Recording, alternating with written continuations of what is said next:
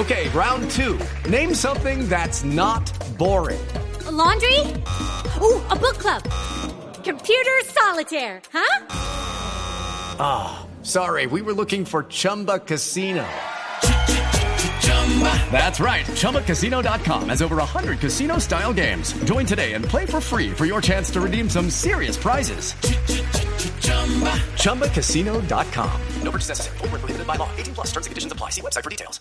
Doctora Cabal, buenas tardes, ¿cómo le va? Muy buenas tardes.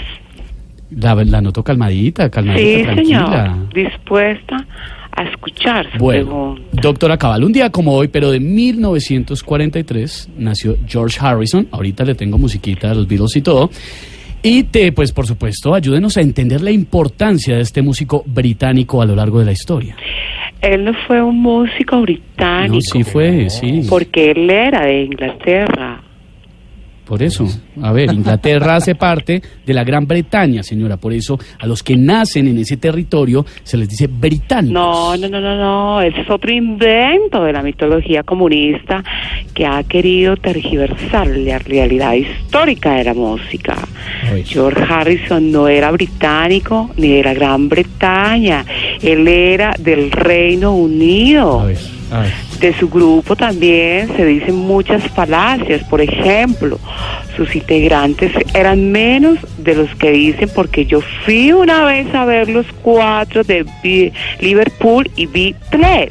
Vi A ver, tres. Sí, a ver, lo, lo que más. pasa, la entiendo, mire, a ver, lo que pasa, Dios mío, lo que pasa es que algunos pronuncian el nombre de la agrupación de esa manera, Beatles. No, no, no, no, no, no, no. No, no, no, no. Yo ese día vi tres. No, ay, Dios. Y yo no he venido acá a mentir, señor.